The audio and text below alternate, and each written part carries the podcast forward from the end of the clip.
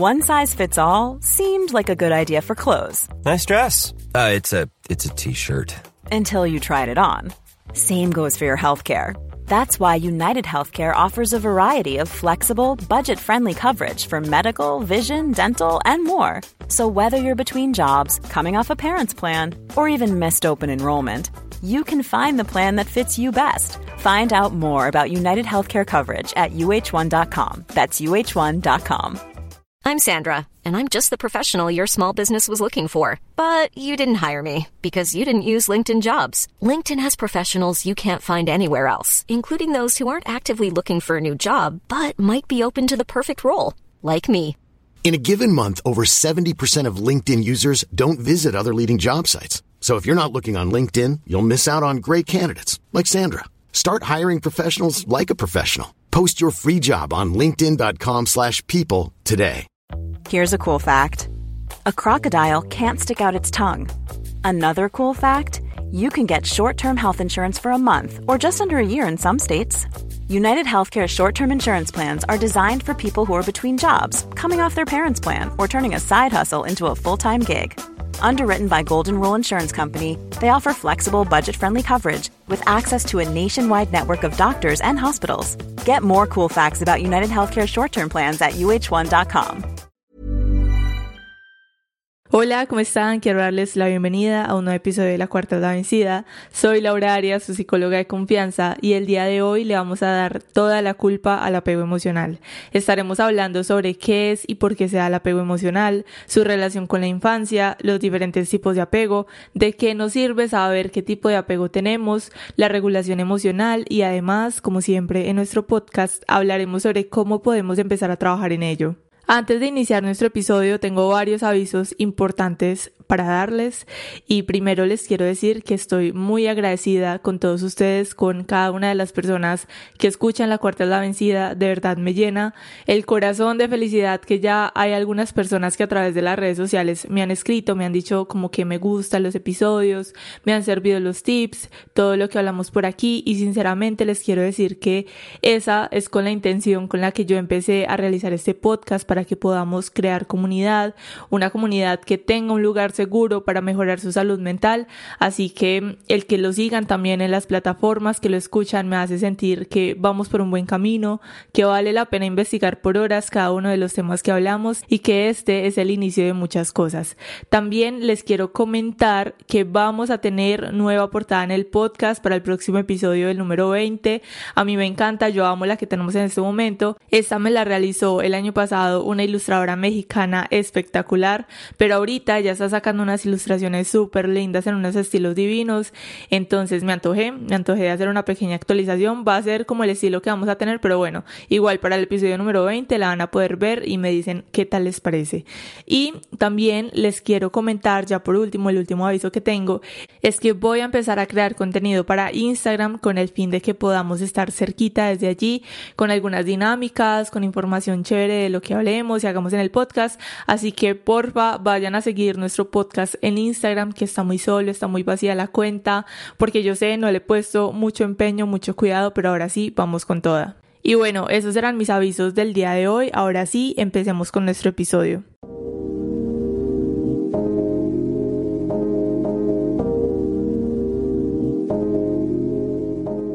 Iniciemos hablando un poco sobre el apego emocional porque en cuanto al término he podido observar que hay una confusión bien grande y lo suelen mezclar con la dependencia emocional. Y vamos a hacer entonces esta diferencia. Cuando nosotros hablamos del apego emocional, estamos hablando de una necesidad humana universal de nosotros formar vínculos afectivos con los demás, a los cuales luego vamos a poder recurrir en momentos de estrés como forma de obtener protección y seguridad. Y cuando nosotros hablamos de la dependencia emocional, esta se caracteriza por ser en una relación en específico en donde se depende completamente o en exceso de la otra persona. Hecha esa diferencia, también les quiero contar que todo lo que tiene que ver con el apego es una teoría muy bien estructurada. Inicialmente la realizó Bowlby entre el 1969 y 1980 y esta teoría del apego fue formulada para poder describir el vínculo entre niños y padres y luego se fue desarrollando para comprender las relaciones entre los adultos. Y bueno, si hablamos de las principales funciones que tiene el apego en nuestra vida, podríamos decir que son la búsqueda de seguridad y de protección que son dadas principalmente por nuestros cuidadores en la infancia, nuestros padres, generalmente son nuestros padres, y luego por las relaciones de pareja que vayamos formando en la adultez. En pocas palabras, podemos decir que el apego está formado por las dinámicas que nosotros generamos a lo largo de nuestra vida de lazos afectivos y formas de interactuar con los demás, en especial con aquellas personas que son importantes para nosotros. Así que para entender el apego e ir más allá de la definición tenemos que hablar como casi siempre todos lo sabemos, ya yo creo que hay muchos que lo tienen desde allí y es la infancia. Sabemos que la infancia es un periodo bien importante de nuestra vida en donde nuestro cerebro es muy vulnerable a diferentes factores y experiencias emocionales que pueden afectar negativamente nuestra salud mental. Y sabemos también que es desde allí, y lo hemos hablado, donde la gran mayoría de nosotros trae problemas que ahorita cuando ya estamos un poco más grande estamos empezando a trabajar en ello. Entonces, en todo esto de la teoría del apego, como les contaba, inicialmente la plantearon para describir ese vínculo entre niños y padres y dependiendo de la calidad de esa experiencia, de esa relación, nosotros vamos a enfrentar nuestras relaciones afectivas, porque este vínculo lo que hace es cumplir una función regulatoria a nivel emocional. Oigan, y aquí me voy a salir un poquito del tema porque entre yo más leo e investigo diversos temas y me doy cuenta como casi todo viene desde la infancia, se me hace más difícil contemplar algún día tener hijos porque yo sé que nadie es perfecto y por más crianza respetuosa que leamos, por más teorías que tengamos presentes, pues somos vulnerables a cometer errores a lo largo de nuestra vida y el pensar que la inteligencia emocional, el tipo de apego que un ser humano pueda tener, su autoestima y tantos factores dependan de mí, pienso que es un trabajo muy gigante y bien difícil. Y esto lo quería mencionar no para decir que no quiero tener hijos, porque uno nunca sabe, ni que la gente no debería tenerlos, sino como que todo esto nos sirva para reflexionarlo con nosotros mismos y con todo lo que nos rodea, de ser más conscientes de nuestras actitudes, de nuestra forma de movernos en el mundo y de empezar a conocernos para trabajar en aquello que nos causa malestar y no para juzgar a quienes nos crearon que pudieron tal vez haberlo hecho muy bien o haberlo hecho muy mal, pero la intención es nosotros estar aquí para trabajar en nosotros y mejorar cada día. Así que cierro ese pequeño momento de reflexión y ahora sí adentrémonos a los diferentes tipos de apego, porque les quiero decir que yo he visto y siento que este tema de los tipos de apego en las redes sociales se lo toman muy a la ligera. Siempre me salen videos de gente diciendo como tienes apego evitativos y tal cosa y los comentarios llenos de sí, yo tengo ese tipo de apego y soy de tal forma y hasta hace unos días hablando con alguien yo como que ay voy a hacer el próximo episodio sobre los tipos de apego. Vieron como que sí, yo tengo apego tal y yo sé como que, ok, o sea, sí, es bueno que sepamos qué tipo de apego tengamos, pero más allá de eso es qué hago con esto, para qué me sirve, cómo puedo empezar a trabajarlo. Y bueno, les voy a hablar de eso más adelante, pero primero vamos a conocer qué hay dentro de los tipos de apego. Estos estilos o tipos de apego se distinguen por estilos seguros que se caracterizan por tener baja ansiedad y evitación y los estilos inseguros que se caracterizan por tener alta ansiedad o evitación. Y es aquí donde vemos los dos primeros términos que hablan de los diferentes tipos de apego, que sería la ansiedad y la evitación. Cuando nosotros hablamos de la ansiedad es el grado en el que una persona se preocupa porque sus relaciones no estén disponibles en momento de necesidad. Tienen miedo a ser abandonados, a ser engañados o no ser suficientes para los demás. Y cuando nosotros hablamos de la habitación, podríamos decir que es la medida en la que la persona desconfía de otros y por eso la persona prefiere mantenerse independiente, mantener una distancia emocional y podemos decir que las personas evitativas suelen ser emocionalmente muy prevenidas o alejadas y a raíz de esto se dividen los diferentes tipos de apego en tres. Hay muchas teorías de esto de apego, por ejemplo, ahorita les comentaba como quien empezó a realizar esta teoría, pero a partir de esta persona pues llegaron muchas personas que empezaron a decir como que no, no son tres tipos de apego, son cuatro, son tantos y hay muchísima información, pero hoy vamos a hablar de los tres principales, los tres originales y de los tres de los que se desprende todo, que sería el apego seguro, el apego ansioso ambivalente y el apego ansioso evitativo.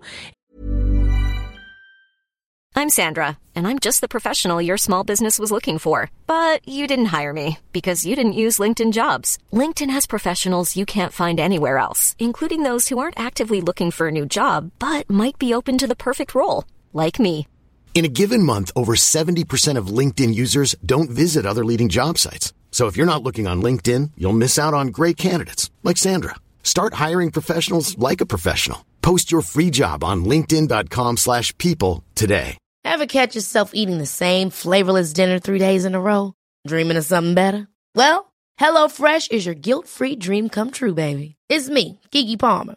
Let's wake up those taste buds with hot, juicy pecan-crusted chicken or garlic butter shrimp scampi. Mm. Hello Fresh. Stop dreaming of all the delicious possibilities and dig in at HelloFresh.com. Let's get this dinner party started.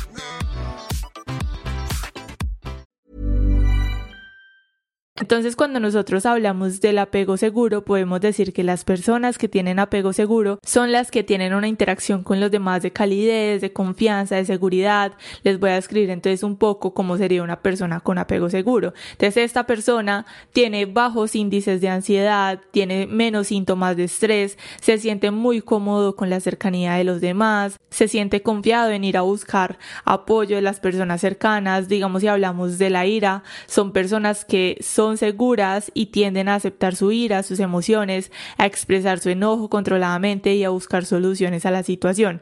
También este tipo de personas tiene bajos niveles de tristeza y de apatía, se les facilita generar intimidad emocional con sus parejas, no tienen miedo al ser emocionalmente mal correspondidos, no generan ideas de abandono, llevan una buena relación con su pareja, hay una buena comunicación, hay entendimiento, hay acuerdos mutuos en la solución de problemas, son tranquilos, alegres, confían en su pareja y les proporcionan apoyo, son optimistas, perciben que los demás estarán ahí cuando les necesiten. En pocas palabras, Amix, a lo que aspiramos todos ser en la vida. Son personas que no son perfectas, pero si hablamos desde la parte emocional, son muy muy estables. Y si pasamos a hablar sobre el apego ansioso ambivalente, podríamos definir a las personas con este tipo de apego en una sola palabra y es ansiedad. Ansiedad pura. Este tipo de personas responden temerosos la gran parte del tiempo, tienen miedo a la emoción, hay muchísima ansiedad, pero eso sí, baja habitación, tienen una fuerte necesidad de cercanía con los demás, se preocupan por ser rechazados en sus relaciones, hay muchísima preocupación y miedo a la separación, tienen baja tolerancia al dolor, tienden a evaluar las circunstancias como catastróficas y esto lo podemos ver normalmente en la ansiedad como, ok, digamos en este caso con una ansioso ambivalente sería como ok, esa persona se demoró una hora en responderme o se demoró 15 minutos y ya está con otra persona, ya no me ama, ya piensa dejarme.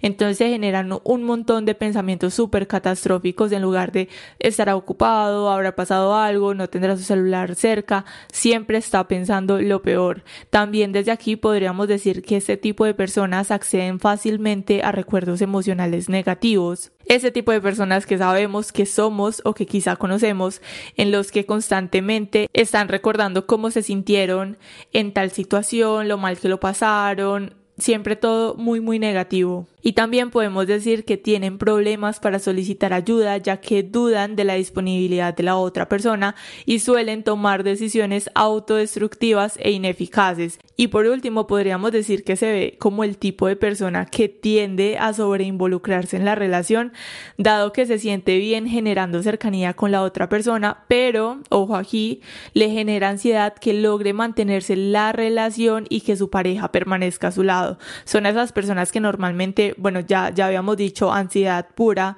ansiedad, miedo y duda pura. Esas serían como las tres palabras que podría definir a una persona con apego ansioso ambivalente. Y por último, si hablamos del apego ansioso evitativo, podríamos decir que este tipo de personas vamos a definirlo en una en dos palabras, sería independencia y autosuficiencia, pero llevada al extremo. Estas personas son súper, súper, súper autosuficientes, prefieren mantener la distancia emocional con los demás, no hay muy buenos niveles de emociones positivas porque pueden sentir que están siendo muy cercanos a alguien, entonces como que lo evitan, no, o sea, siento que estoy generando como mucha empatía, como mucha cercanía en este tipo de relación con esta persona, entonces me alejo y trato de evitar esas emociones positivas. También este tipo de personas tienden a esconder su ira mediante la negación de su emoción o mostrándose positivo, como una positividad muy falsa suprimen sus emociones, desactivan su sistema de apego como estrategia de defensa,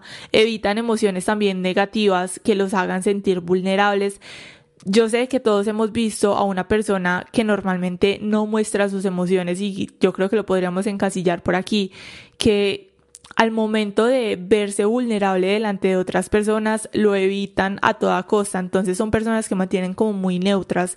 No los vemos como con esas emociones positivas para no sentirse muy cercano de los demás, pero también evitan estas emociones negativas para no hacerse ver o sentirse vulnerable ante los demás. Otra cosa que podemos decir es que no buscan apoyo en momentos difíciles por lo mismo, porque se sienten y son súper independientes, súper autosuficientes les importa muchísimo su independencia, no les agrada que les digan qué hacer, se ocupan de sí mismos, procurando no depender de los demás, no les gusta involucrarse en asuntos de otros y digamos si están en una relación de pareja, no les afecta perder su pareja, por lo tanto pues no presentan problemas de ansiedad.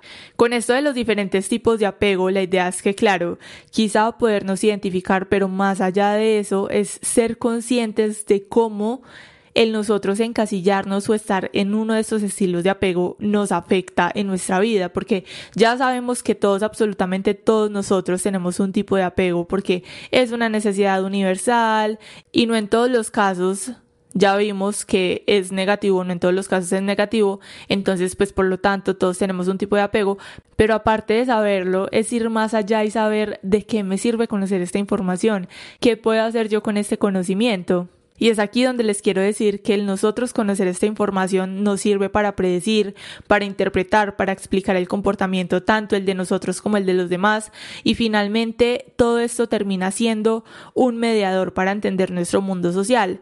Nos ayuda a conocer cómo actuamos en nuestras relaciones sociales, cuál es la calidad de las relaciones de pareja, la forma en la que reaccionamos ante una ruptura amorosa y pérdida la podemos ver en estos estilos de apego, cómo elegimos pareja y qué expectativas tenemos dentro de la relación.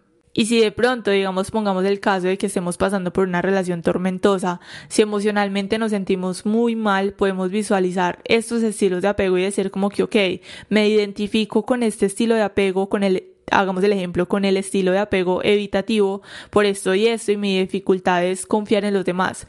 ¿Cómo puedo entonces confiar más en los demás? ¿Cómo puedo trabajar en ello? Y empezar a formularnos este tipo de preguntas y qué se siente bien para nosotros. Porque sabemos que todo en exceso es malo, ser independiente está muy bien, pero ser extremadamente autosuficientes se vuelve un poco imposible porque somos seres sociales y necesitamos del otro, queramos o no. Entonces, ¿cómo puedo yo empezar a ser más flexible?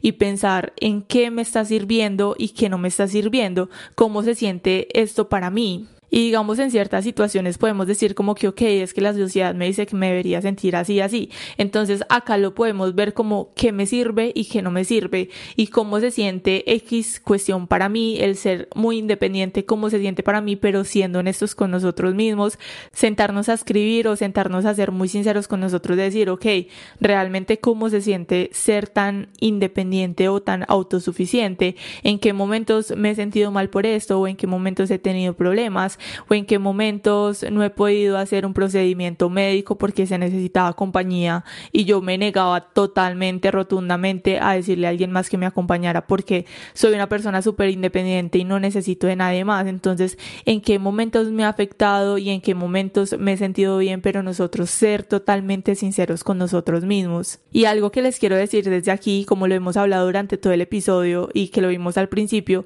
es que todo esto tiene raíz desde nuestra infancia. Entonces, entonces, para nosotros, siempre lo he dicho, para nosotros mejorar una situación, para nosotros trabajar en algo, primero necesitamos conocer su inicio, de dónde salió, por qué me estoy sintiendo así, de dónde salió que yo soy una persona súper independiente, cómo me trataban mis padres, cómo era esa relación, cómo me tuve que ver no sé, de una forma súper forzada a ser súper independiente o de dónde saqué yo todo esto y de dónde saqué lo que soy, porque lo que nosotros somos y lo que nos compone no salió del aire, no salió porque sí, sino que todo tiene una razón de ser. Y cuando nosotros empezamos a entender de dónde salió todo lo que somos nosotros, todo lo que nos compone, la raíz de, de lo que nos sucede, es desde allí donde el problema, digamos que quizás se puede ver súper grande, pero cuando empezamos a conocerlo se va volviendo chiquito, chiquito, chiquito y se va reduciendo y cuando nosotros aparte de conocer decimos como ok, voy a empezar a trabajar en esto, cómo puedo empezar a trabajar en ello, quiero mejorar desde este aspecto, cuando nosotros ya después tomamos ese siguiente paso es donde vamos a poder ver que obviamente no de un día para otro, pero el problema se va a reducir tanto que nos va a ayudar muchísimo a nosotros ser más estables emocionalmente o a entender el mundo alrededor de una forma mucho más sana. Y es aquí donde ustedes se pueden preguntar, ok, pero sabiendo esta información ya sé para qué me sirve, pero ¿cómo puedo empezar a trabajar en ello? Y es donde yo les quiero mencionar sobre la regulación emocional. Cuando nosotros hablamos de la regulación emocional, estamos hablando de la comprensión y de la aceptación de nuestras emociones y la capacidad que nosotros tenemos para lograr objetivos a pesar de experimentar un estado emocional negativo. Así que desde el apego ansioso les voy a hablar sobre cuatro estrategias de regulación emocional que les puede ayudar bastante para empezar a trabajarlo desde allí. Y la primera es la autoconciencia emocional, es que nosotros empecemos a desarrollar una mayor autoconciencia emocional. ¿Esto qué implica? Implica que nosotros empecemos a reconocer y comprender nuestras propias emociones en el momento presente, observar cómo nos sentimos, qué desencadena nuestras respuestas emocionales y que empecemos a prestar atención a las señales físicas y sensaciones corporales, porque sabemos que todo es un conjunto, nuestra mente, nuestro cuerpo está súper conectado, entonces, no sé, me duele la espalda, me duelen los hombros, ¿de dónde viene eso? ¿Será que estoy estresado? ¿Será que hay alguna situación que me hace sentir mal? O digamos, en cuanto a los estilos de apego y a las relaciones emocionales, como que cuando discuto con esa persona o cuando no me responde, empiezo a sentir un dolor en la cabeza, un dolor en el cuello, entonces cuando nosotros empezamos a reconocer que estamos sintiendo, por qué lo estamos sintiendo, también podemos empezar a trabajarlo desde allí. Ser mucho más autoconscientes de nuestras emociones. Igual en el próximo episodio vamos a hablar más a profundidad sobre ello, así que estén pendientes. La segunda estrategia de regulación emocional que tenemos es el autocuidado. Y sé que esto del autocuidado lo hemos escuchado en un montón de lados, donde nos dicen como que, ok, atiende tus necesidades físicas, emocionales, mentales, haz ejercicio, duerme lo suficiente, mantén una alimentación balanceada. Pero desde acá quiero mencionar algo que a mí me parece muy importante y es que es autocuidado para nosotros. Sabemos que para el mundo nos dicen normalmente que el autocuidado es hacer ejercicio y bueno, lo que les acabo de mencionar, pero entonces para cada uno de nosotros, ¿qué es el autocuidado, porque para una persona autocuidado puede ser hacer ejercicio, como para otra persona puede ser acostarse toda la tarde a ver televisión o a verse una película porque nunca tiene el tiempo suficiente, como para otra persona autocuidado puede ser salir a dar un paseo con su mascota o hacer alguna actividad, entonces para cada uno de nosotros qué es autocuidado más que de comer sano, de hacer ejercicio y de todo lo que normalmente nos dicen qué significa para mí, hacerme el skincare, organizarme el cabello, maquillar, que es autocuidado para mí. Y cuando nosotros empezamos a hacer estas actividades de autocuidado, digamos, si lo vemos desde el estilo de apego mm, ansioso, que son personas que son, digamos que un poco dependientes, que se sienten muy vulnerables, que sienten que los van a abandonar y que están esos pensamientos como que no, sin esa persona yo no sé qué voy a hacer, son muy ansiosos en cuanto a las relaciones con los demás.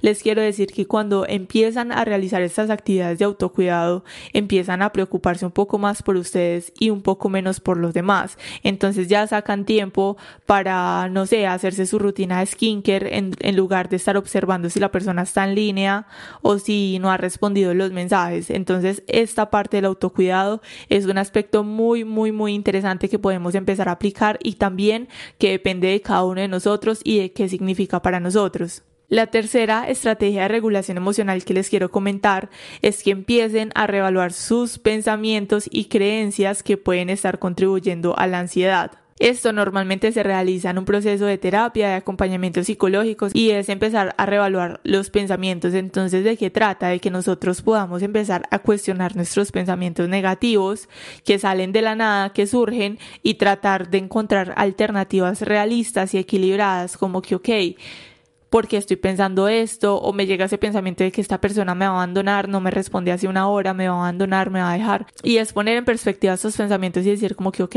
¿qué tan real son estos pensamientos? ¿Qué tan real es que esta persona me va a dejar y me va a abandonar? Y me va a abandonar porque no me responde hace 15 minutos. Entonces es como cuestionar ese tipo de pensamientos que llega de la nada. Y la cuarta estrategia de regulación emocional que les quiero comentar es la autocompasión. Empiecen a ser más amables con ustedes mismos, empiecen a comprenderse, a apoyarse, a ser incondicionales con ustedes en momentos de dificultad emocional, tengan un diario de pensamientos y emociones. Esta es una técnica que todos conocemos, que yo ya lo he hablado infinidad de veces y que siempre yo creo que lo voy a hablar en el podcast, el tener el journal, escribir sobre cómo se han sentido, eh, qué los afecta, qué no los ha afectado últimamente, qué situaciones les preocupa, qué no les preocupa. Empiecen a ser más amables y a comprenderse un poco más. Cuando nosotros empezamos a realizar ese proceso junto al autocuidado, les digo que ustedes empiezan a preocuparse un poco más por ustedes mismos y menos por los demás. Y si pasamos a hablar del apego evitativo, aquí no es tanto el regular las emociones, sino empezar a percibirlas y comprenderlas un poco más y empezar a realizarse preguntas como qué emociones experimenté en X situación, cómo me siento acerca de tal cosa y empezar a verbalizar las emociones, prestar atención a las señales físicas y empezar a darle nombre a las emociones. Súper importante para las personas que tienen apego evitativo.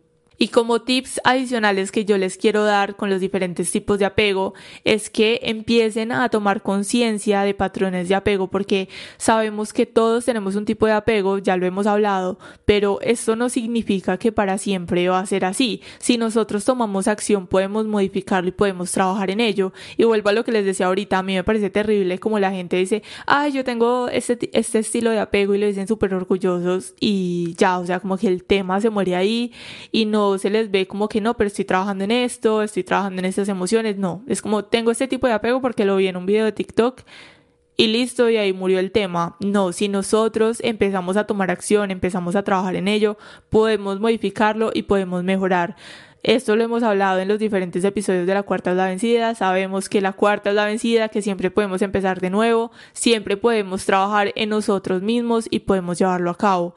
También les quiero decir que con esto de los estilos de apego es que empiecen a trabajar en cómo se comunican con los demás, que funciona para ustedes, que no tanto, porque generalmente sabemos que le damos la culpa a los demás y si nosotros paramos a observar podemos ver como en ocasiones si es falta de una buena comunicación de nuestra parte, entonces trabajar en nuestra comunicación es muy muy muy fundamental para que podamos empezar a modificar este estilo de apego que podamos tener. Adicional de esto, les quiero decir que empiecen a establecer límites saludables. Tenemos un episodio sobre ello, así que pueden ir a escucharlo para entender cómo pueden empezar a establecer límites de una forma sana, de una forma en la que lo puedan realizar en su día a día. Y por último, les quiero decir que empiecen a trabajar en su autoestima. Pero bueno, adicional a esto, les quiero decir, y como les decía ahorita, en este, en este estilo de regulación emocional del autocuidado, trabajar en nuestra autoestima también es un proceso muy personal, porque nosotros empezamos a trabajar en nuestra autoestima cuando empezamos a interesarnos por estos temas, cuando empezamos a escuchar podcasts, cuando empezamos a buscar información de cómo podemos mejorar. Creo que desde allí también estamos trabajando en nuestra autoestima, entonces es un trabajo que va muy conectado. Si nosotros tratamos de mejorar en X cuestión, créanme que va a aumentar la seguridad en ustedes mismos y van a mejorar, como les digo, su autoestima. Y para finalizar nuestro episodio del día de hoy, les quiero decir de nuevo que gracias por escuchar la cuarta la vencida, gracias por llegar hasta aquí, por escuchar el episodio hasta el final. Quiero decirles de nuevo que la cuarta es la vencida, que siempre podemos empezar de nuevo, que nos vemos el próximo miércoles en un nuevo episodio, así que no se lo pierdan. Bye.